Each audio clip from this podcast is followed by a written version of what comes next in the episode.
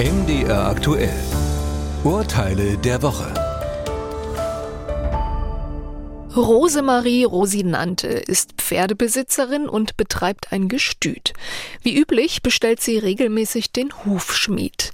Im konkreten Fall wird Pferd Hotto noch am Nachmittag geritten, am nächsten Morgen lahmt es. Rosemarie Rosinante entdeckt einen alten, circa dreieinhalb Zentimeter langen Nagel im Huf und entfernt diesen.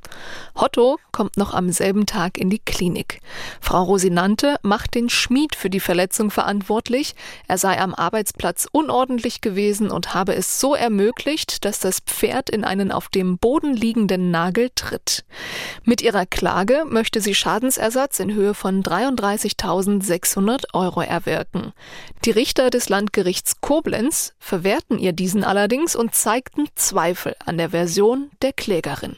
Das Pferd wurde nach dem Beschlag noch geritten. Damit kann nicht festgestellt werden, ob nicht andere Umstände als ein unordentlicher Arbeitsplatz des Hufschmieds die Ursache für die Verletzung sind.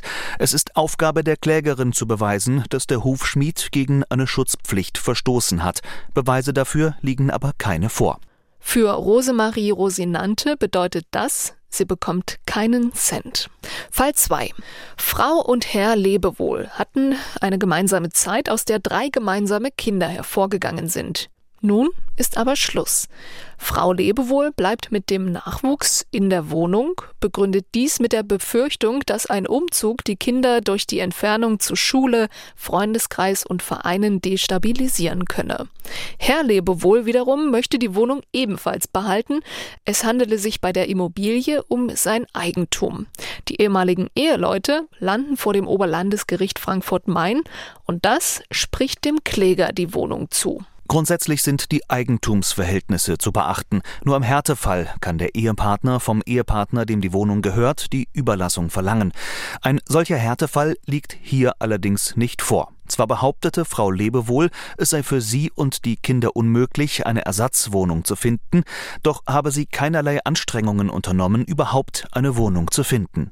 Frau Lebewohl muss mit den Kindern aus der Wohnung des Herrn Lebewohl ausziehen. Fall 3. Eins vorab. Dieser Fall spielt in den USA, würde in Deutschland also definitiv anders entschieden werden. Patrick Houston ist 60 Jahre alt, lebt in Ukiah in Kalifornien und dass dieses Fleckchen Erde auch als Weinregion bekannt ist, spielt eine kleine Rolle. Patrick Houston wurde nämlich alkoholisiert am Steuer erwischt, hatte aber eine Begründung bzw. Ausrede parat, die von der örtlichen Staatsanwaltschaft veröffentlicht wurde. Es wurde bezeugt, dass Herr Houston von seiner Ehefrau in flagranti erwischt wurde und dass sein Autofahren notwendig war, um vor zwei wütenden Frauen zu flüchten. Das kalifornische Gesetz erlaubt das Autofahren unter Alkoholeinfluss in Notfällen, wenn Menschen schwerer körperlicher Schaden droht und es keine Alternative zum Auto gibt. Richter und Jury waren von diesem Ausnahmefall überzeugt. Patrick Houston wurde freigesprochen.